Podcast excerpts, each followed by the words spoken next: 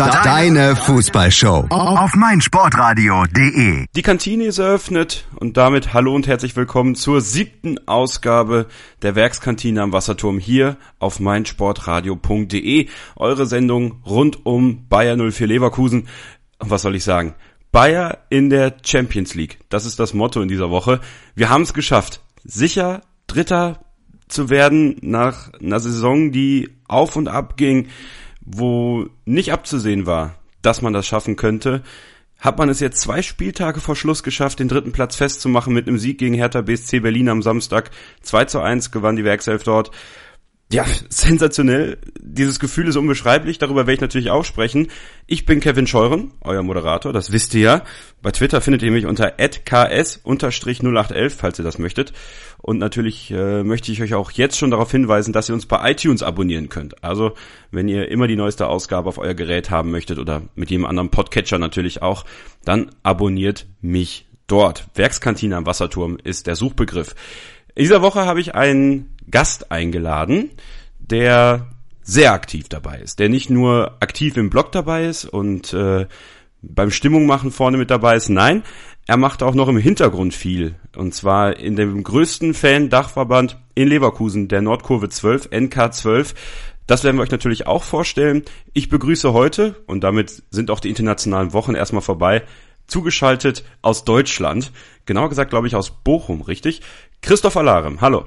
Mahlzeit, Bochum ist genau richtig. So, ähm, du bist natürlich nicht nur äh, Fan erster Güte sozusagen, sondern auch Mitglied des Fanclubs, ein mir sehr wohlgesonnener Fanclub, die Skunks. Ne, das wollte ich auch noch erwähnt haben. Sehr, sehr gut.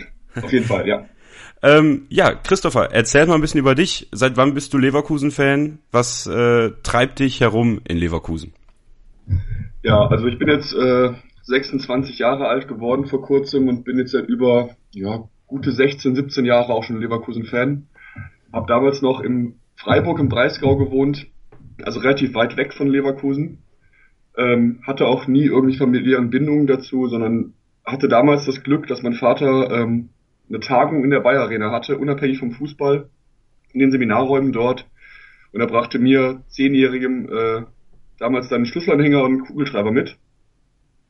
Und seit dem Tag bin ich eigentlich auch Leverkusen-Fan. Die sportliche Leistung damals äh, zu den Glanzzeiten äh, tat ihr Übriges und habe jetzt seit über ja fast lange ist jetzt her acht neun Jahren Dauerkarte und äh, mache seit sechs sieben acht Jahren auch alles auswärts mit und ja schon relativ aktiv würde ich sagen. Was ist dein äh, Saisonschnitt so an Spielen, die du besuchst?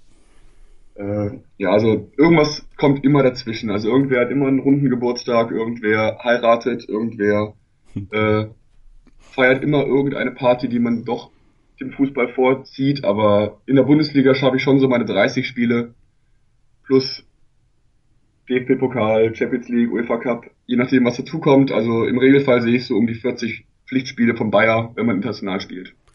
Ich habe das bis jetzt alle meine Gäste gefragt. Ähm, so richtig antworten konnte mir keiner. Das ist auch eine sehr schwierige Frage. Gibt es Spiele oder Momente, so eine Top 3, die du nie mehr vergessen wirst? Wo du live dabei warst?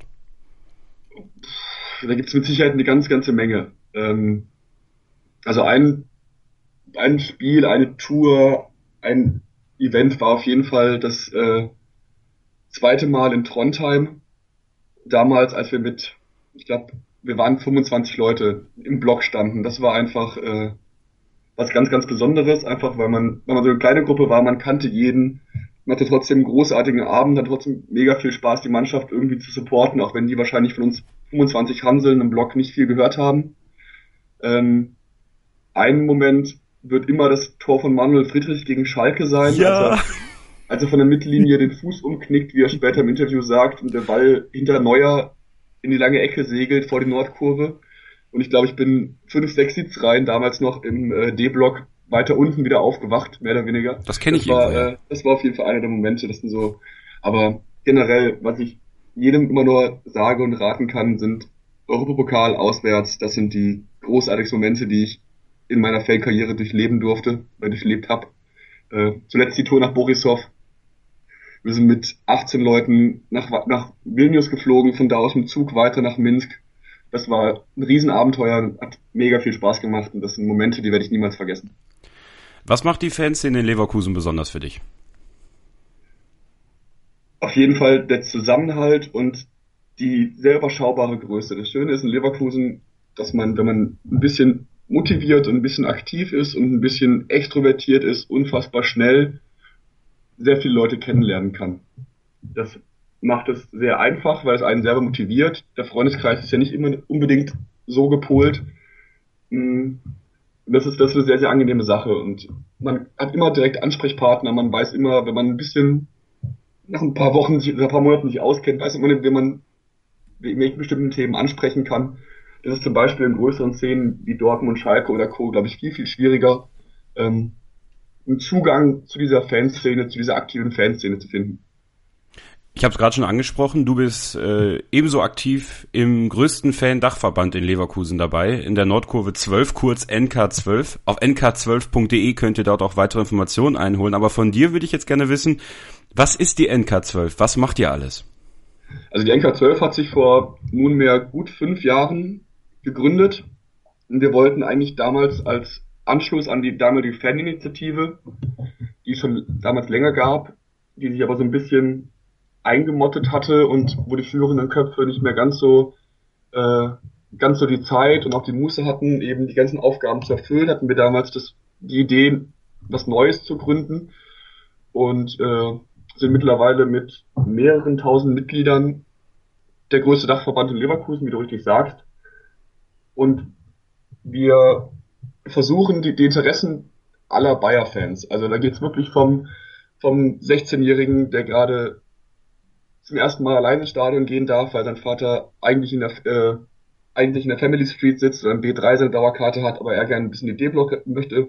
Wir versuchen dessen äh, Interessen genauso beim Verein und äh, zu vertreten und auch zu organisieren, wie die des aktiven Ultras, wie die des normalen Fans im D-Block und wie dies, äh, wie des 70-Jährigen, der eben noch in, äh, in E3 sitzt und das Ganze schon viele, viele Jahre macht. Damit haben wir äh, eine Anlaufstation gefunden in Leverkusen, glaube ich. Äh, unser zentraler Punkt ist natürlich das Stadion Eck. An der Ecke Karl-Marx-Straße, Bismarckstraße. Äh, unsere eigene Fankneipe, die von uns in ehrenamtlichen Tätigkeiten geführt wird und vor den Spielen und auch bei Auswärtsspielen unter der Woche als Anlaufpunkt dienen soll, um Leverkusen-Fans äh, eine Basis zu bieten. Einfach was zu bieten, wo man sich treffen, wo man einen Kölsch trinken kann, wo man eine Bratwurst essen kann, wo man sich vor dem Spiel über die Stimmung zum Spiel unterhalten kann, wo man sich nach dem Spiel vielleicht auch nochmal äh, über den Schiedsrichter aufregen kann. Genau das haben wir versucht zu bieten. Ähm, was ist deine Aufgabe? Also hast du hast du eine, noch eine andere Aufgabe innerhalb der NK12? Also letztlich organisieren wir uns aus einem etwa zehnköpfigen Orga-Team, in dem ich auch drin sitze. Die Aufgaben sind natürlich sehr vielfältig und sind seit geraumer Zeit auch relativ äh, klar verteilt, weil es einfach keinen Sinn macht, äh, jeden alles organisieren zu lassen. Also wir organisieren ja auch Bustouren zu allen Bundesligaspielen außerhalb NRWs. Dafür haben wir natürlich jemanden, der sich um diese Organisation kümmert. Wir haben ein festes Stadion-Eck-Team.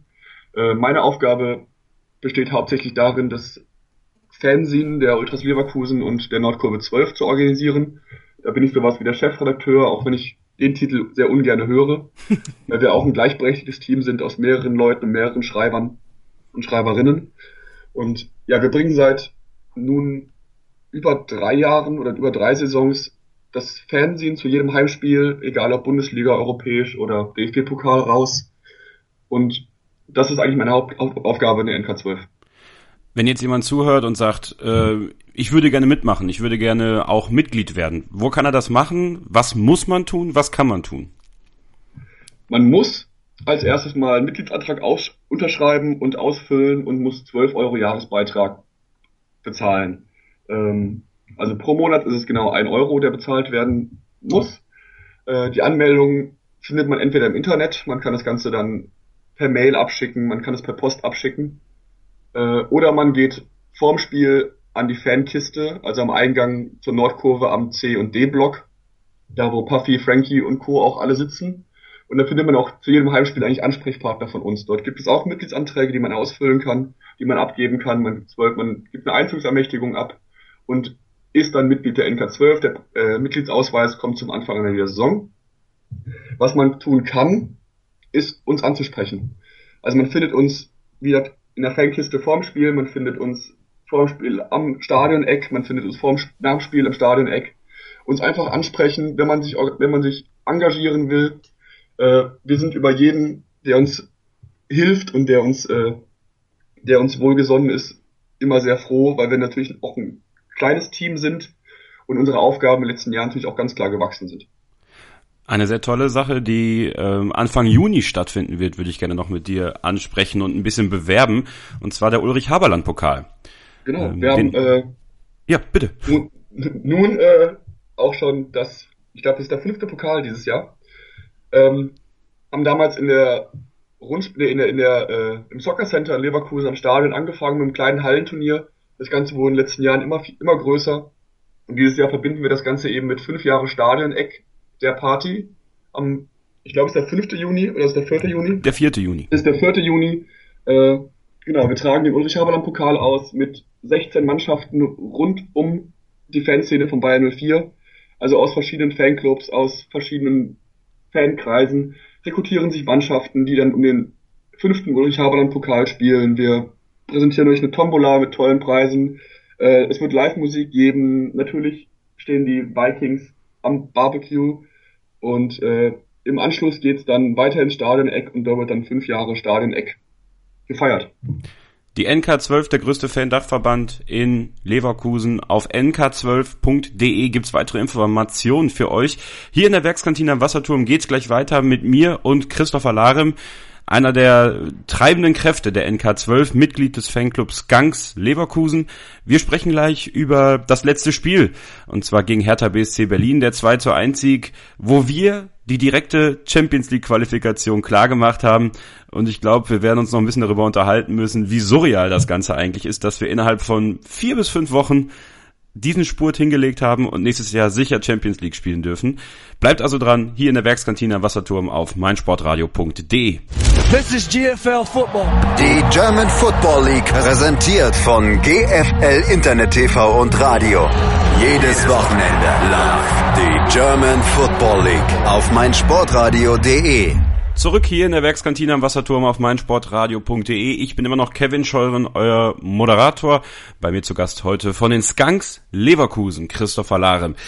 Christopher, ich habe ja gerade gesagt, einer der treibenden Kräfte in der aktiven Fanszene und so weiter und so fort. Und was macht ein treibender Faktor der aktiven Fanszene, wenn Bayer Leverkusen zu Hause gegen Hertha BSC Berlin spielt, um die Champions League Qualifikation klar zu machen? Er ist in Berlin. Ja, es ist, ich habe es vorhin erwähnt, es gibt einfach so zwei, drei Termine im Jahr äh, pro Saison, die dann leider einfach unglücklich fallen. Der letzte Samstag war genauso einer. Ich war leider von Donnerstag bis gestern in Berlin und habe mir das Spiel Leverkusen gegen Hertha BSC äh, in Berlin bei Sky anschauen müssen und äh, konnte nicht live im Stadion dabei sein. Naja, aber das passiert mal, ne? Aber es äh, hat ja nicht geschadet. Also du hast aus Berlin deine guten Vibes ins Stadion getragen und auch dadurch hat die Mannschaft natürlich gewonnen am Ende. 2 zu 1 gegen Hertha BSC Berlin.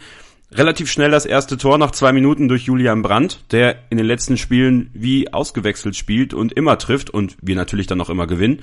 In der 16. Minute dann Lars Bender nach einem Hickhack, äh, nach einer Ecke oder nach einem Freistoß den Ball irgendwie reingewurstelt und die Hertha dann mit dem Anschlusstreffer durch Ibisevic, der leider ein bisschen sehr frei zum Kopfball kam. Danach nicht mehr viel, also das Spiel hat relativ schnell an Schwung verloren. Hertha hat nicht so schlecht gespielt, wir haben es mal wieder routiniert runtergespielt eigentlich. Für mich hat die Hertha auch ein bisschen viel rumgetreten. Ähm, der Schiedsrichter hätte durchaus ein, zwei Berliner vom Platz schmeißen können. Aber insgesamt denke ich, ein Sieg, der in Ordnung ging. Wir haben in den ersten Minuten quasi ja den Stecker gezogen für Hertha. Wie hast du das Spiel aus der Ferne wahrgenommen? Ich im Stadion, du hast, du hast natürlich mehr gesehen im Fernsehen im Endeffekt. Ähm, was war dein Eindruck vom, vom Spiel am Samstag? Ich würde dir da völlig recht geben. Also ich glaube, äh, dass wir nach dem 2-0 leider so ein bisschen kurzzeitig den, den Faden verloren haben. Wie du sagst, Wiesewitsch kommt dann relativ frei gegen Bender zum Kopfball konnte das Tor selber einleiten. Das passt natürlich immer so ein bisschen Unruhe rein, aber unabhängig von der Schiedsrichterleistung, das erste Tor von Bellarabi war auch eine Diskussion. Äh, also der Einwurf von Bellarabi beim ersten Tor ist auch eine Diskussion, weil er eben auf dem Platz steht und nicht an der Seitenlinie. Ähm, aber ich glaube, die Hertha muss sich bei, bei ihrem Torhüter Rune Jahrstein bedanken, dass es nicht höher ausgeht. Also was der für drei, vier Top-Paraten rausgehauen hat. Äh, Chapeau. Aber am Ende ist es alles müßig, darüber zu diskutieren. Wir haben jetzt sieben Spiele in Folge gewonnen. Das ist, äh, war eine Wahnsinnsleistung der Jungs in den letzten Wochen. Nicht nur gegen kleinere Gegner wie den FC von einer Rheinseite, sondern auch äh, gegen vielleicht größere, namhaftere Gegner wie Schalke 04, das tolle 3 zu 2 und mit sieben Siegen in Folge haben wir jetzt Platz drei gefestigt und sind davon nicht mehr zu vertreiben. Jetzt können die letzten beiden Spiele eigentlich noch gefeiert werden. Auf unserer Seite ganz egal, was passiert. Wir spielen nächste Champions League und müssen nicht durch diese nervige Qualifikation. Das ist auf jeden Fall eine super Entlastung, nicht nur für die Spieler, sondern auch für uns Fans. Kann man natürlich das äh, Geld noch für andere Europareisen sparen. Muss ein bisschen ähm, nochmal zurückblicken auf das Hertha-Spiel. Besonders interessant war die Abwehr glaube ich, die äh, Trainer Roger Schmidt aufgestellt hat, äh, wo ich am Anfang dachte, mh, Lars Bender als Rechtsverteidiger. Ähm, das ist mal eine, eine Variante, die ich so noch nicht gesehen habe. Dazu Ramalho und Kramer in der Innenverteidigung, der junge Benny Henrichs auf links, der wieder ein super Spiel abgeliefert hat. Ähm, sowieso, die Verteidigung eigentlich äh, ziemlich grundsolide und ich muss sagen, besonders Christoph Kramer gefällt mir in der Innenverteidigung richtig gut. Ja, würde ich auch, also ich fand, war von, von Christoph Kramer der Innenverteidigung fast noch ein bisschen überraschter als von Lars Bender auf rechts. Ähm, ich glaube, wir haben auf Schalke gesehen, dass das mit Kampel, Arangis und Bender im zentralen Mittelfeld so ein bisschen schwierig gewesen ist in der ersten Halbzeit. Von daher habe ich Bender eigentlich auch, also ich habe auch mit gerechnet, dass einer von den dreien draußen bleibt, dass es, oder, ne, dass es dann wahrscheinlich Bender sein würde, habe ich mir fast gedacht. Dass er dann auf hinten rechts spielt, hat in der Mannschaft schon mal gemacht. Ich glaube damals auch bei der EM gegen Dänemark, wenn ich mich nicht irre, sogar das, das ein Tor geschossen als Rechtsverteidiger. Von daher hat sie die Position schon gespielt. Also das war gar nicht verwunderlich, aber das ist natürlich dann äh, Schmidt auf Kramer der Innenverteidigung setzt, der in meinen Augen ein gutes Spiel gemacht hat. Mhm. Und auch souveräner wirkte als auf der 6, wo ja. er immer so ein bisschen langsam und behäbig wirkt, manchmal. Da kommt es ihm zugute, äh, finde ich sogar ein bisschen. Ja, genau, als Innenverteidiger kommt ihm seine, seine, seine körperliche Präsenz zugute, die er gar zweifelsohne hat. Er ist zweikampfstark und vielleicht ist das die Position, wo wir in der nächsten Zeit häufiger sehen werden. Weiß ich nicht. Man kann ja nie wissen, was mit den Innenverteidigern so passiert. Immer Toprak ja äh, in Dortmund im Gespräch. Jetzt, wo Mats Hummels ja offenbar den Absprung zu Bayern München sucht. Ähm, ein weiterer Spieler, der sich in den letzten Wochen nach seiner langen Verletzung schon richtig in den Fokus gespielt hat, das Heft des Handelns an sich nimmt auf der Sechs und auch offensiv viele Akzente setzt, ist Entschuldigung, Charles Arangis. Ähm, ja, auch das konnte man so nicht erwarten, oder? Nein, auf gar keinen Fall. Wir haben ihn äh, für unseren Nordkurve Aktuell, also unser Fernsehen, haben wir ihn Anfang des Jahres, äh, kurz nach der Winterpause in Leverkusen zum Gespräch getroffen und er wirkte voller Tatendrang. Es war schön zu sehen, wie motiviert und wie, äh, wie, wie, wie ja, wirklich motiviert dieser Junge dort saß und einfach nur versprühte, endlich wieder Fußball spielen zu wollen nach seiner langen Verletzung. Aber das, er sagte damals auch, also er hat, er hat gerechnet damit, dass er vielleicht gegen Ende der Saison nochmal ein, zwei Kurzeinsätze haben könne, um noch ein bisschen reinzuschnuppern und ne, das, das Tempo so ein bisschen zu registrieren, dass in der Bundesliga gespielt wird. Dass es natürlich jetzt so perfekt läuft und er einfach auch eine tragende Säule der letzten Siege gewesen ist und mit, mit tollen langen Pässen und mit einer tollen Übersicht heraussticht, war so nicht zu erwarten, nein. Zwei Spieler, du hast Tempo angesprochen. Ähm, zwei Spieler, die richtig viel Tempo gemacht haben, auch gegen Berlin wieder. Äh, und wir ausgewechselt spielen in den letzten, ja, auch sechs, sieben Spielen, sind Karim Bellarabi und vor allem Julian Brandt, der ähm, von mir arg kritisiert worden ist im Laufe dieser Saison und ähm, natürlich nur deswegen besser spielt. Nein, Quatsch. Aber ähm, ich muss echt sagen, äh, sensationelle Leistung, die dieser Junge auf den, auf den Platz bringt. Jetzt mit auch dieser Konstanz, die, die ich so lange vermisst habe. Auch körperliche Präsenz, Defensivarbeit richtig gut, offensiv mit mehr Zug zum Tor und auch konsequenterem, ja, Ausspielen der Chancen. Gleiches gilt eigentlich für Bellarabi. Also, diese beiden, was, was, was, was Roger Schmidt mit diesen gemacht hat, Das wüsste ich gerne mal. Warum das nicht früher so ging? Also ich glaube gar nicht, dass es an Roger Schmidt liegt. Ich glaube, bei Julian Brandt darf man nicht vergessen, ich glaube, der wird heute 20. Heute am ähm, Montag, ja. Genau, heute 20. Ähm, das ist, das ist, das ist Wahnsinn. Also, dass der Junge ein riesengroßes Talent ist, das hat man beim Bayer ja schon relativ früh erkannt, man hat mit 17 aus Wolfsburg geholt. Äh, aber ich glaube, dass es super normal ist, dass man in diesem Alter einfach enorme Leistungsschwankungen hat. Ich glaube, das sehen die Schalker auch bei Sané und das sehen die Schalker bei Max Meyer. Das sehen die Bayern bei Joshua Kimmich, die alle in einem ähnlichen Alter sind und alle, allerdings, äh, alle auch ähnlich hoch veranlagt sind. Aber dass man es eben nicht schafft, eine komplette Saison mit 19 auf dem Top-Niveau zu spielen, ist, glaube ich, klar. Und ich glaube, Julian Brandt hat vom Ticker gesagt, äh, es gab einfach so die Phase, wo alle auf ihn eingedroschen haben, wo alle ihn in Grund und Boden geschrieben haben, auch allen voran äh, Frank Lussem. Der hat einen Artikel geschrieben im Kicker, den relativ wenig Leute nachvollziehen konnten in seiner Härte. Und Julian Brandt sagte damals dann einfach, es gibt Momente, in denen muss man einfach auf alles scheißen. Und genauso ein Moment war für Julian Brandt und alte Fußballerweisheit, wenn es läuft, dann läuft's. Ähnlich wie Karim Bellarabi. Äh, auch ein riesengroßes Potenzial, wirkt oft ein bisschen verspielt und verliert oft einfach zwei von drei Zweikämpfen. Aber den dritten, den er dann gewinnt, der ist wichtig und der führt dann oft auch zum Tor. Ich möchte an dieser Stelle auch, ähm, falls er das hört, wahrscheinlich nicht, aber kann ja sein, mich bei Julian Brandt natürlich auch mal entschuldigen. Ja, vielleicht mache ich das auch irgendwann nochmal persönlich. Ähm, manchmal ein bisschen zu hart mit ihm ins Gericht gegangen, aber das ist ja auch das Schöne im Leben. Man kann ja überzeugt werden. Ja? Und ähm, ich freue mich einfach, dass, äh, dass er so eine Leistung bringt und befreit wirkt. Und ja, was siehst du für ihn? Europameisterschaft mit der A-Nationalmannschaft oder vielleicht doch lieber Olympia? Schwer zu sagen. Also ich glaube, für seine, also für uns wäre es natürlich besser, wenn er nicht von beidem spielt, aber die Chance ja. ist, glaube ich, gar nicht mehr da. Ähm, also für uns wäre es sogar noch besser, wenn er Europameisterschaft spielt, einfach weil die zeitlich besser in die Vorbereitung eingeplant ist. Olympia geht ja, glaube ich, dann sogar bis, bis, bis in die Vorbereitung rein. Ähm, also ich, ich sehe groß auf ihn zukommen mit, mit den letzten sieben Spielen oder den letzten acht, neun Spielen, die er gezeigt hat. Kann ein ganz großer werden. Aber auch das ist ist, ist glaube ich, noch zu früh. Also das, er ist ein großes Talent und er ist ein super bodenständiger Junge. Glaube ich, merkt man ihm auch regelmäßig an, wenn man Interviews von ihm liest oder hört. Aber er muss noch viel an sich arbeiten. Er ist erst 20 Jahre alt. Da kommt noch viel, viel Zeit auf ihn zu und da kommt noch viel Arbeit auf ihn zu. Aber ich traue ihm einiges zu. Das auf jeden Fall. Ein Spieler, der ein bisschen durchs Raster gefallen ist, auch gegen Hertha BSC Berlin, fand ich, war einmal mehr Hakan Chalanolu. Ähm, von dem ganzen Schwung, den, den die Spieler rund um Bellarabi Brand mitnehmen, finde ich, kriegt Hakan ziemlich wenig ab. Ähm, wirkt teilweise ein bisschen unglücklich auf seiner Position, ähm, auch von der Bindung her nicht so richtig im Spiel drin. Ähm, teilst du das? Also hast, siehst du sowas auch oder würdest du sagen, das sehe ich völlig falsch? Also ich glaube, dass es aktuell so ein bisschen an ihm vorbeiläuft. Jetzt, was du richtig sagst, ist, die Bindung zum Spiel fehlt ihm. ihm.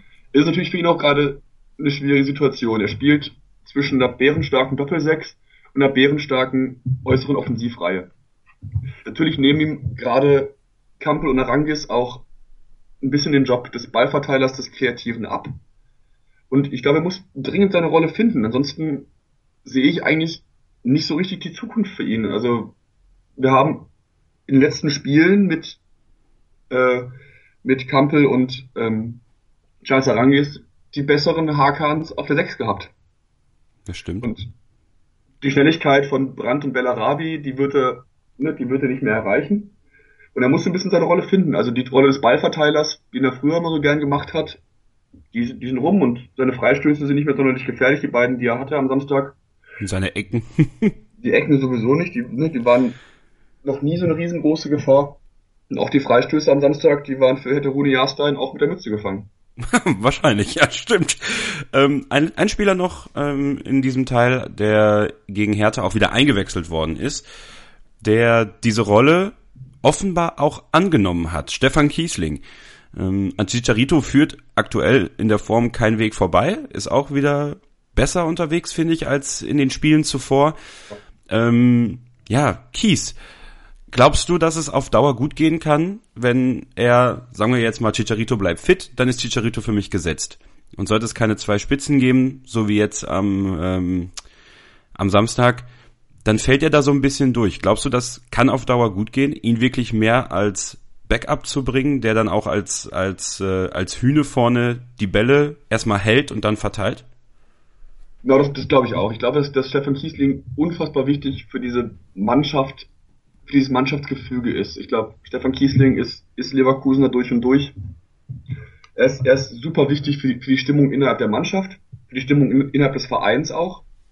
Äh, ich glaube, dass seine Wichtigkeit auf dem Platz abgenommen hat und abnehmen wird. Also man darf auch nicht vergessen, Stefan Kiesling ist, ist jetzt 31. Stefan Kiesling ähm, hatte eine großartige Phase bei uns, aber Chicharito passt gerade einfach viel, viel besser in dieses Spielsystem. Und Stefan Kiesling, vielleicht reicht es ihm auch und vielleicht reicht es Roger Schmidt auch, einfach zu wissen, okay, wenn am Ende es dann doch nochmal spitz auf Knopf kommt, kann ich ihn reinwerfen und er kann vorne die Bälle festmachen, kann vorne die Zweikämpfe gewinnen und auf Schalke kam die Wende mit Stefan Kiesling in der Halbzeit. Ja, genau. Ähm, weil man endlich es geschafft hat, Nastasic und Martin Bedin Verteidigung zu beschäftigen äh, und eben, also Martin musste im Kopfduell gegen Sterito gar nicht hochspringen.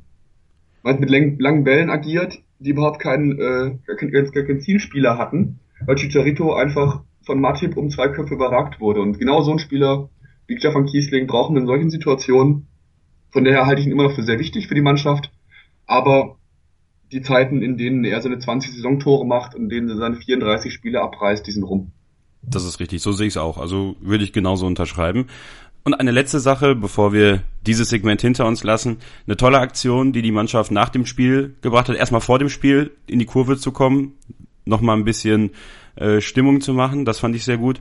Und ganz toll fand ich nach dem Spiel, als ähm, alle Trikots von den Spielern, die auch verletzt sind, also Wendell, Jotchenko, Papadopoulos und äh, war noch ein vierter.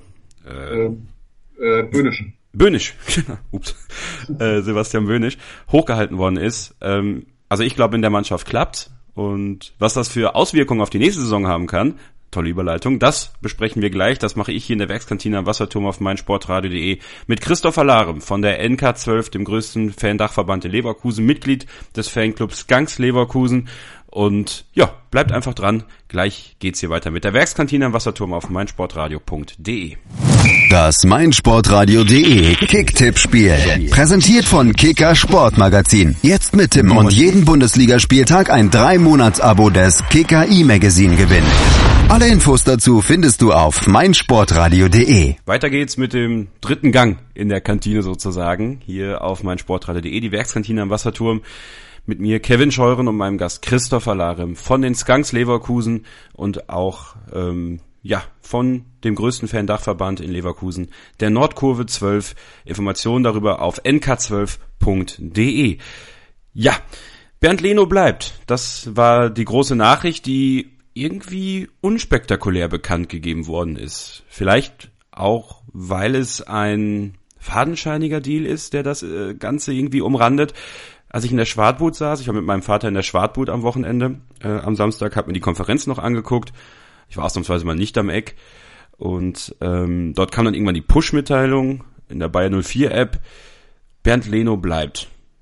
Ja, dachte ich mir, gut. Äh, also diese Gerüchte, dass Bernd Leno bleibt, die Ausstiegsklausel verstreichen lässt, aber nicht verlängern wird, die gab es ja schon ein paar Tage davor. Aber und dann, äh, da fehlte irgendwie was. Und auch im Stadion wurde das Ganze nicht nochmal gesondert erwähnt. Halt bei der Aufstellung hat Klaus Schenkmann das halt ja nochmal hervorgehoben, dass er auch die nächsten Jahre oder das nächste Jahr im Bayer-Trikot spielen wird. Aber irgendwie, das, da passt irgendwas einfach nicht. Christopher, wie findest du diesen, ja, dieses Verstreichen der Aufstiegsklausel, das Nicht-Verlängern, aber das Bleiben von Bernd Leno? Das, das Verstreichen würde ich, glaube ich, gar nicht nennen. Also äh, bei Sky wurde Bernd Leno nach auch gefragt, ähm, wie viel der Bayer sich kosten lassen, diese Ausstiegsklausel nicht zu nutzen. Äh, so war nämlich die Frage formuliert vom Reporter. Und Ben Leno hat nur verschmitzt gelächelt und sagt, dann müssen Sie Rudi, Rudi Völler fragen. Ich glaube, dass, dass, dass unser Verein Bernd Leno für das Nichtnutzen dieser Ausstiegsklausel eine relativ große Summe Geld geboten hat. Und jetzt kann frei verhandelt werden. Jetzt hat Bernd Leno ein Jahr Vertrag bei uns. Und jetzt kann in beide Richtungen komplett frei verhandelt werden. Und natürlich hoffen wir alle, dass er bleibt, weil er ist ein großartiger Torhüter. Ähm, und es wäre schön, ihn auch längerfristig in Leverkusen zu sehen und auch gerne noch die nächsten, die nächsten 12, 13, 14 Jahre. Aber wir müssen halt einfach in Leverkusen auch einsehen, in der aktuellen Situation gibt es vielleicht acht, neun Vereine in Europa, die den größeren Namen haben, die das größere Potenzial haben und die dadurch für unsere Spieler auch immer noch ein bisschen reizvoller sind. Und das Schöne ist, dass wir uns gerade in einer Situation befinden und dank der, Aus der verfallenen Ausstiegsklausel von Leno auch in einer Situation befinden, wo wir diese Spieler nur gegen immense Summen abgeben müssen. Aber auch auf solche Verluste müssen wir uns einstellen. Nehmen wir jetzt einfach mal an, Bernd Leno verlängert auch im nächsten Saison nicht seinen Vertrag. Kann dann am Ende der nächsten Saison für eine Summe bei ein Jahr Vertraglaufzeit, würde ich sagen, zwischen 10 und 12 Millionen gehen. Jetzt hätte man 18 Millionen bekommen können. Plus höchstwahrscheinlich für einen sehr geringen Preis Ron Robert Zieler, der ja, ähm, ja auf der Liste stand als Leno-Ersatz, so er denn äh, den Verein verlassen hätte. Ähm, finanziell doch eher ein schlechter Deal, oder?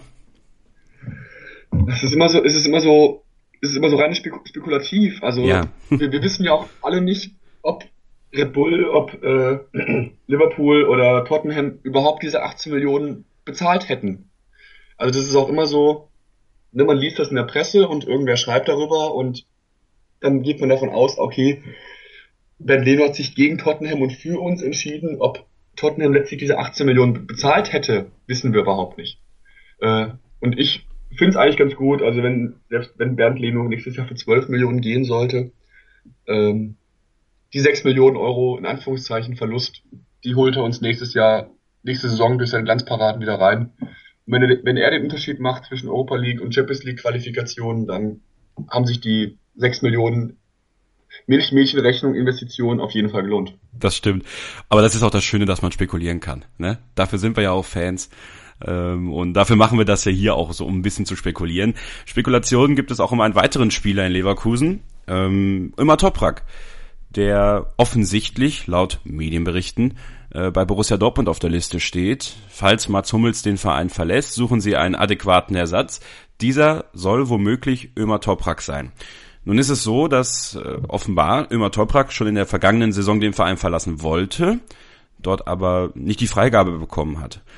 Für ihn persönlich, das ist ja bekannt, wäre die Türkei ein sehr interessantes Ziel. Er möchte irgendwann sicherlich zurück in die Heimat, dort Fußball spielen. Borussia Dortmund wäre immer Toprak erstens jetzt aktuell in der aktuellen Lage, in der er auch in den letzten Wochen war, mit seiner Verletzungsanfälligkeit in den letzten Monaten auch, schwankenden Leistung. Also für mich war Ömer, wenn man das jetzt mit Jonathan Tah vergleicht, immer der Schwächere, in Anführungsstrichen. Ähm, und dann die Personalie zu Borussia Dortmund. Wie sehr würde ein Abgang von Ömer Toprak in deinen Augen ähm, wehtun? Ömer Toprak ist, hat ein riesengroßes Potenzial. Hat natürlich in der letzten Zeit auch immer wieder das Problem der Verletzungen gehabt. Leider Gottes immer wieder verletzungsanfällig, hat sich nach seinem Kartonfall damals aber eindrucksvoll zurückgekämpft und eindrucksvoll zurückgezeigt. Ähm, den Wechsel zu Borussia Dortmund könnte ich nicht nachvollziehen. Ähnlich wie bei Gonzalo Castro letztes Jahr kann ich da einfach keinen so großen sportlichen Sprung erkennen, als es für mich Sinn machen würde. Wenn wirklich einer der Top 5, 6 Vereine in Europa anrufen würde, könnte ich verstehen. Einfach weil immer Toppark für uns jahrelang tolle Leistungen gebracht hat und er ist jetzt in einem Alter, wo er es noch machen kann. Ich glaube, immer Toppark ist jetzt 28. Wie alt ist er? Äh, und entweder macht er jetzt nochmal den großen Schritt oder er macht ihn nie. Weil mit ein, weil in zwei, drei Jahren holt ihn keiner mehr. Und Dortmund könnte ich nicht verstehen, wenn es dann doch noch zu, zu einem noch eine Stufe höher gehen könnte, könnte ich es verstehen und würde ihm auch das nicht übel nehmen. Glaubst du, dass wir, ähm, so er denn bleibt, Christoph Kramer als, äh, also spekulieren wir ein bisschen weiter, Chris. Ja. Sagen wir mal, immer Toprak verlässt den Verein, dann haben wir äh, mit Jonathan Tah und Kyriakos Papadopoulos zwei etatmäßige Innenverteidiger, die zusammen auch, finde ich, diese Saison richtig gut gespielt haben, wenn sie gespielt haben. Und ähm, ja, vielleicht als Option Nummer drei Christoph Kramer, Fragezeichen.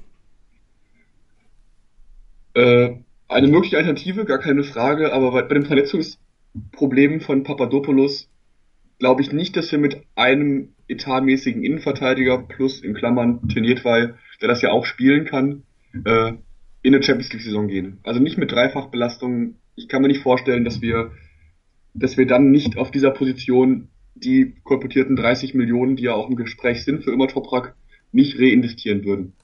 Also da muss was passieren dann. Das geht so nicht. Also ne, Papadopoulos, du weißt es besser als ich als großer äh, Fan des, von Papa, äh, wie viele Spiele der in den letzten drei Saisons gemacht hat. Das leider, leider, leider, trotz seines riesengroßen Potenzials reicht es nicht, ob der Verletzungen. Er müsste länger fit bleiben, um wirklich eine feste Konstante in unserer Mannschaft zu werden.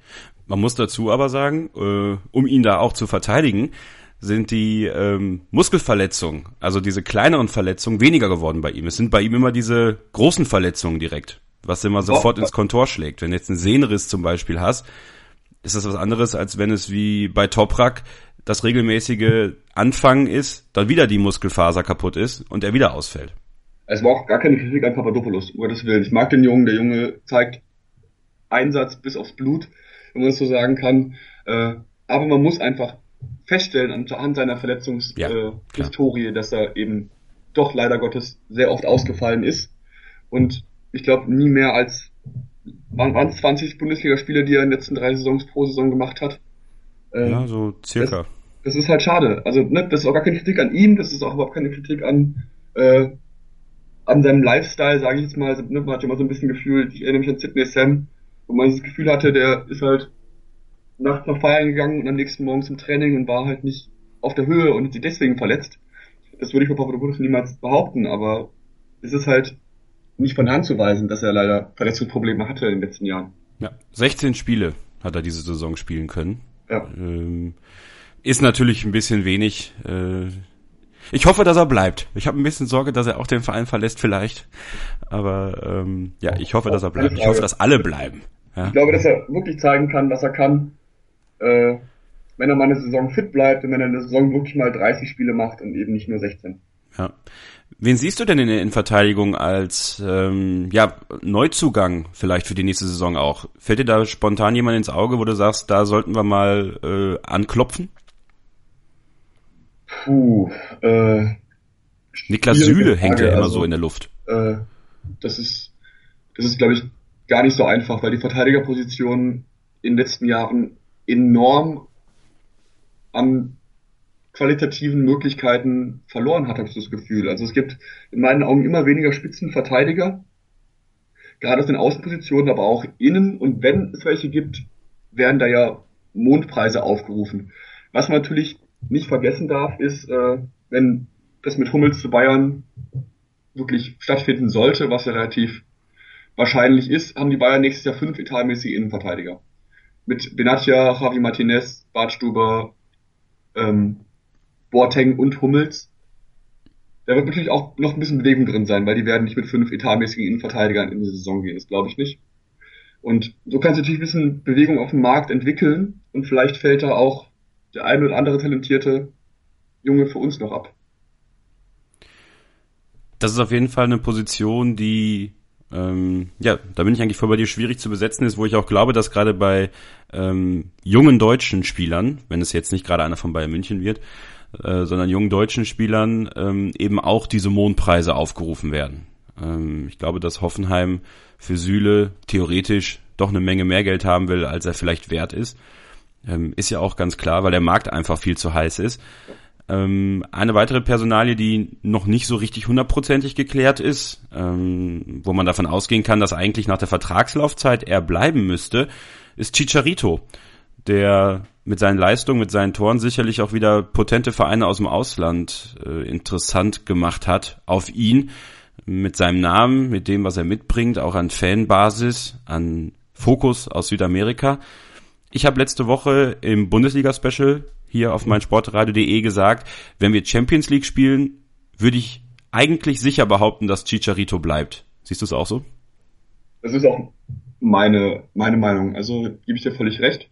Wir haben es Champions League sicher, wir haben die Argumente auf unserer Seite, wir haben das größte Argument, die direkte Champions League Teilnahme auf unserer Seite. Aber ne, die Engländer kriegen diesen Sommer richtig, richtig viel Geld. Das heißt, die können richtig, richtig viel Geld ausgeben. Und ich glaube, es gibt Summen und es gibt auch eine, Handvoll Vereine, bei denen Chicharito schwach wird. Und wenn wirklich einer der großen Engländer kommt und sagt, hier, hier sind 45 Millionen plus X, dann wird beim Bayer, glaube ich, niemand den Telefonhörer auflegen, sondern wird verhandelt. Und die Entscheidung ist immer beim Spieler. Ich habe das Gefühl, Sterito fühlt sich sehr, sehr wohl in Leverkusen, fühlt sich sehr, sehr wohl in der Mannschaft. Der Erfolg ist endlich wieder zurück bei ihm. Er hat jetzt ein paar Jahre, die ja auch sehr durchwachsen gewesen sind. In Manchester kam er nicht so richtig, richtig zum Zug, bei Real Madrid auch nicht so richtig zum Zug gekommen. Und ich glaube, der Junge hat einfach richtig, richtig Spaß daran, dass es wieder läuft für ihn. Und warum sollte er das aufgeben? Stimmt eigentlich. Also es passt. Und ähm, seine Frau ist auch immer öfter in Deutschland, immer öfter hier in der Nähe, auch bei Spielen dabei. Ich glaube, das geht ihm auch nochmal Auftrieb. Ja. Ich hab, ich sehe eigentlich keinen Grund, dass er gehen sollte. Ich fände es auch falsch von ihm, jetzt zu gehen, auch wenn er für viel Geld nach England wechseln kann. Ich glaube nicht, dass es ihn glücklich macht. Das wäre schön. Auch bei uns hat er die Saison nicht konstant auf dem Level gespielt, dass er vielleicht auch für England braucht. Deswegen, mein Gott, bleibt er noch ein Jahr, spiel noch mit uns Champions League, Vielleicht springt ja ein Titel bei raus. Das ist ja so der kleine Traum, den wir alle haben. Und dann kann er immer noch gehen. Er ist ja noch nicht so alt. Von daher wäre es doch schön, wenn er bliebe. Genauso bei Toprak, genauso bei Leno, ähm, bei allen Spielern eigentlich. Weil ich glaube, dass diese Mannschaft an sich super viel Potenzial hat. Da würde ich gleich nochmal gerne mit dir drüber sprechen. Dann gucken wir natürlich auch auf das Spiel gegen Borussia Mönchengladbach am Samstag um 15.30 Uhr im Borussia Park in Mönchengladbach. Das Spiel, wo wir als Fans super entspannt hinfahren können einfach einen schönen Tag haben können, ein paar Bierchen zischen und äh, ja, das Spiel genießen können, hoffentlich bei gutem Wetter. Was ihr machen könnt, ist natürlich uns zu abonnieren. Werkself-Kantine, nee, die Werkskantine am Wasserturm. Seinen eigenen äh, Sendungstitel sollte man können. Ähm, bei iTunes könnt ihr das abonnieren, bei jedem Podcatcher auch. Lasst eine Bewertung da bei iTunes, wenn ihr gerade schon dabei seid, ein Kommentar, ne? Kritik, Lob, Anregung und so weiter und so fort. Und wenn ihr Leverkusen-Fan seid und auch mal gerne mit mir darüber sprechen würdet, was in Leverkusen passiert, eure Gedanken kundtun möchtet, dann meldet euch einfach bei meinsportradio.de im Kontaktformular oder natürlich via Twitter at ks-0811, falls ihr dort seid. Dort könnt ihr mich finden und anschreiben und dann, ja, seid ihr vielleicht der nächste Gast nach Christopher Larem von den Skunks Leverkusen, mit dem ich gleich hier in der Werkskantine am Wasserturm auf meinsportradio.de weitersprechen werde. Hören, was andere denken. meinsportradio.de. Natürlich auch auf Facebook und Twitter. Noch einmal zurück in der Werkskantine am Wasserturm hier auf meinsportradio.de. Bei mir zu Gast heute von der NK12 von den Skunks Leverkusen einem Fanclub von Bayern 04 Leverkusen. Ein Fanclub, den ich sehr lieb habe, darf ich sagen. Äh, Christopher Larem. Hi Christopher nochmal. Guten Morgen, hi. Wir müssen über unsere Aussichten sprechen. Wir haben uns jetzt für die Champions League qualifiziert. Das ist ähm, wirklich gut. Vor allem zwei Spieltage vor Schluss in ein paar Wochen diesen Spurt gezogen und jetzt kann uns nichts mehr genommen werden. Wir können jetzt nach Gladbach fahren am Wochenende, ähm, einfach Spaß haben, feiern. Wir können auch noch ähm, ja äh, mithelfen, die Liga zu gestalten, theoretisch. Ähm, und dann am letzten Spieltag natürlich zu Hause gegen den FC Ingolstadt äh, einen tollen Saisonabschluss feiern, unseren Stadionsprecher verabschieden und so weiter und so fort. Blicken wir doch schon mal ein bisschen voraus auf die nächste Saison. Was glaubst du, ist, wenn man den Kern der Mannschaft halten kann, noch ein paar Spieler holen kann und man vielleicht diese Leistung, die man jetzt gezeigt hat, auch konstanter bringen kann. Natürlich wird es Ups und Downs geben, das ist klar. Das außer Bayern München und vielleicht Borussia Dortmund kann das, glaube ich, keine Mannschaft so schaffen. Aber was ist drin? Was können wir reißen, vor allem in der Champions League? Weil viele sagen uns, sagen uns nach, ja, nach der Gruppenphase ist eh Schluss oder Achtelfinale, mehr schafft ihr eh nicht. Äh, glaubst du, da kann mehr drin sein für uns? Da kann mehr drin sein, dass es für einen Champions League Titel nicht reichen wird. Ich glaube, da, da, muss schon ganz, ganz, ganz, ganz, ganz viel äh, zusammenkommen. Ähm, aber wir waren letzte Saison oder waren diese Saison ganz kurz davor, auch mal die Champions League Gruppe zu gewinnen. Ähm, oder waren schon mal kurz davor, die Champions League Gruppe zu gewinnen. Und wenn du die Champions League Gruppe schon mal gewinnst, du kommst im Achtelfinale schon mal den schwächeren Gegner und spielst nicht gegen Paris, Real, Barcelona. das wäre schon mal ein erster Schritt. Ich glaube, was wir nächste Saison mit dem Kern der Mannschaft schaffen können, ist vor allem den Abstand nach oben zu verkürzen. Das muss das Ziel sein. Wir müssen den Abstand auf Dortmund und Bayern, die beim normalen Saisonverlauf vielleicht doch noch einfach einen Tacken besser sind als wir, äh, einfach verkürzen. Und den größten, die größte Chance den Titel sehe ich wie immer im DFB-Pokal. Da haben wir dieses Jahr äh, die Segel gestrichen gegen Bremen, mehr als dämlich und mehr als unglücklich und mehr als dumm. Äh, da kann es für uns deutlich weitergehen. Und mal wieder in Berlin im Mai zu spielen und mal wieder im DFB-Pokal zu spielen, äh, DFB-Pokalfinale zu stehen, das wäre schon mal ein riesengroßer Erfolg. Und dann im Finale hast du immer die Chance auf den Titel, egal gegen wen es geht. Das wäre eigentlich auch mein Ziel. Also Platz drei auf jeden Fall äh, festigen. Ich finde, wir sind die dritte Kraft in Deutschland. Ich glaube, ja. das siehst du auch so. Ja. Und ähm, das sollte auch, ähm, wenn man sich mal so anguckt, ich glaube, wir haben uns in den letzten Jahren, letzten vier, fünf Jahren immer auf den Plätzen zwei bis vier eingependelt. Also ähm, kommt das nicht von ungefähr. Und ja, dann das Pokalfinale in Berlin, was sie ja schon seit Jahren wieder ausrufen, das auch mal zu erreichen, vielleicht auch das Quäntchen Glück zu haben. Und in der Champions League, finde ich, könnte man es dem VfL Wolfsburg gleich machen, wenn man ähm, die Chance hat. Wie gesagt, das bisschen Glück zu haben, die Champions League Gruppe auch mal zu gewinnen und dann vielleicht mal ins Viertelfinale vorzupreschen. Warum nicht? Ne? Man muss sich Ziele setzen und ich finde, man kann auch selbstbewusst mit Zielen umgehen. Man muss jetzt natürlich nicht rumposaunen und sagen, ja, wir werden deutscher Meister oder so. Das Ziel muss schon sein, deutscher Meister zu werden, weil sonst brauchst du kein Fußball zu spielen, finde ich, nicht in der Bundesliga. Aber dann auch wirklich mit breiter Brust voranzugehen und zu sagen, ja, wir, wir können das schaffen. Wir haben es die letzten Jahre auch geschafft. Also das ist mh, auch etwas, was man entwickeln muss in Leverkusen. Das würde ich auch dich gerne mal fragen. Mir fehlt manchmal so ein bisschen so ein gewisses Selbstverständnis an die eigene Leistungsfähigkeit, an das, was man leisten kann. Siehst du es auch so? Ja, es, man hat immer so das Gefühl, es herrscht so ein bisschen Understatement vor in Leverkusen. Ähm, aber ich glaube, dass, dass man mit Jonas Bold und Rudi Völler zwei Verantwortliche hat, die dem vielleicht so ein bisschen entgegenwirken wollen. Äh, aber muss, man muss ja seine Möglichkeiten immer realistisch einschätzen. Und das macht, wie du richtig sagst, keinen Sinn, äh, groß zu, ver zu verkünden und groß äh, rumzuposaunen. Wir wollen den, den und den Titel holen und wir sind besser als die und die. Ähm, was zählt, ist auf dem Platz, die nächste Fußballerphrase. äh, und genau da müssen wir Leistung zeigen. Und es macht keinen Sinn, wenn die Vereinsoberen jede Woche äh, den Meistertitel als Ziel aufrufen und unten auf dem Platz herrscht Tristesse. Äh, aber selbstverständlich muss, äh, selbstverständlich unsere Mannschaft muss sein, unseres Vereins muss sein, wir gehören zu den besten vier Mannschaften in Deutschland. Und das seit Jahren und über Jahre hinweg. Und wir müssen den Abstand nach oben verkleinern und im besten Fall nach unten vergrößern. Und dann sind wir auf einem richtig guten Weg.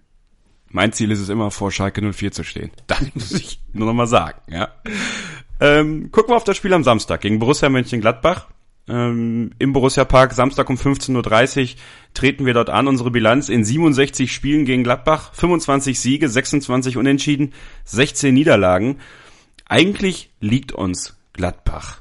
Ähm, wir spielen den Gladbach auch eigentlich ganz gerne, äh, haben natürlich auch mal das ein oder andere Spiel auch verloren, haben sehr viele dramatische Spiele erlebt. Ich erinnere an das ähm, 8 zu 2 einst in Mönchengladbach.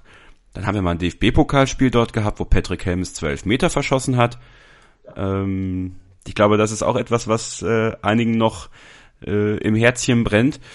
Ähm, ja, wie siehst du unsere Chancen am Samstag in Gladbach und glaubst du, dass äh, jetzt, wo der dritte Platz sicher ist, auch wirklich alle Spieler, die in der letzten Zeit weniger gespielt haben, eine Chance bekommen. Ich spreche von Memedi, ich spreche von Frei, vielleicht auch ähm, ein Jungen wie Lukas Böder oder Abu Hanna, die vielleicht mal eine Chance kriegen könnten. Das ist, ist, ist schwer einzuschätzen. Man könnte davon ausgehen. Ähm, aber ich schätze Roger Schmidt als viel zu ehrgeizig ein, als dass er die, die Spiele jetzt äh, in Anführungszeichen herschenkt. Nichts gegen die Spieler, die du gerade genannt hast.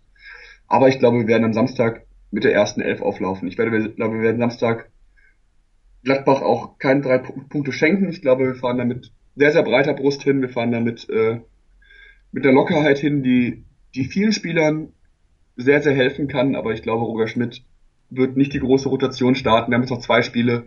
Äh, die Regeneration unter der Woche war groß genug und wir werden Samstag auch in Gladbach gewinnen. Und wir werden jetzt neun Spiele in Folge gewinnen und werden dann nächste Woche gegen Ingolstadt eine riesengroße Party feiern. Glaubst du also, Roger Schmidt ist so ehrgeizig, dass er diesen Vereinsrekord knacken will und wie suffisant auf der Pressekonferenz gefragt worden ist, sich unsterblich machen in Leverkusen? Ja, genau das glaube ich. Nichts anderes. Ich glaube, Roger Schmidt ist, ist ein bisschen die Haarspitzen, bisschen die langen schwarzen Haarspitzen, motivierter und ehrgeiziger Kerl und ich glaube nicht, dass wir am Samstag da irgendwie mit Larifari-Fußball auftauchen werden. Kann ich mir nicht vorstellen. Dann setze ich dich mal auf den heißen Stuhl. Äh, ich hoffe es natürlich auch. Ich äh, bin eigentlich auch ziemlich sicher.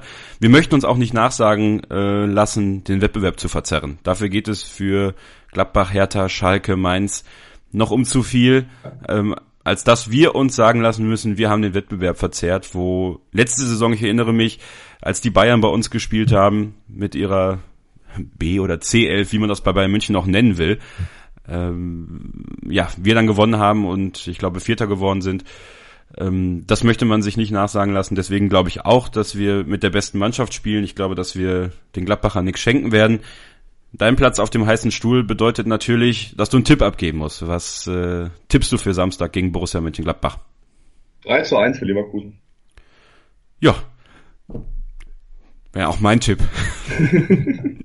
ich tippe sehr oft in letzter Zeit 3 zu 1. Äh, ich glaube, es werden viele Tore fallen.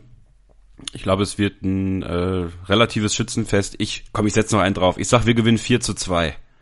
Ja, ja super. Schönes, schönes Wetter, ganz entspannt hinfahren, ohne irgendwelchen Druck und dann noch ein paar Tore sehen. Wunderbare Kommunikation. So, besser geht's nicht. Ne? Ihr, ihr fahrt mit dem Fahrrad mit dem Fanclub, ne? Wir fahren mit dem Fahrrad, genau. Und äh, nicht vergessen, die Ultras Leverkusen haben dazu aufgerufen, gestern glaube ich schon, äh, wir fahren alle im Trikot nach Gladbach. Also wenn ihr Karten habt für das Spiel am Samstag, egal wo ihr sitzt im Stadion, ob im Stehplatzblock der Gäste oder äh, im Sitzplatzblock oder irgendwo auf der Haupttribüne, kommt im Bayer-Trikot, zeigt Flagge und zeigt äh, das Bayerkreuz auf der Brust. Und dann werden wir Samstag den Park richtig abreißen. Die Farbe ist egal, richtig? Die Farbe ist völlig egal, kommt in den grün-blauen von damals, kommt in den äh, weiß-beigen, was hatten wir noch? Äh, nur weiß. Wir hatten diverse Farbkombinationen in den letzten Jahren. Kommt einfach im Trikot und bekennt Flagge für unseren Verein. Dann bin ich nicht vielleicht wieder der, der auf den Bildern vom Schalke-Block als einziger mitten im Schalke-Block im weißen Trikot zu sehen ist. Das war äh, sehr lustig. Und dann bei einem Tor auch irgendwann auf dem Boden, aber das konnte keiner fotografieren. Ähm, ja, Christopher Larem von den Skunks Leverkusen und von der NK 12. Nochmal bevor wir jetzt hier Schluss machen, gib nochmal die wichtigsten Informationen. Wo kann man bei der NK 12 mitmachen? Äh, wo kann man euch kontaktieren? Wie kann man mit euch in Kontakt treten? Social Media etc. pp. Da gibt es ganz verschiedene Möglichkeiten. Also die erste Anlaufstation sollte immer äh, www.nk12.de sein. Das ist unsere offizielle Homepage. Dort findet ihr auch äh, Links zu unserer Facebook-Seite. Da findet ihr äh, E-Mail-Adressen. Da findet ihr das Mitgliedsformular äh, wir sind aktiv bei Facebook vertreten, auch mit in unserem Fernsehen Nordkurve 12 akt.ul.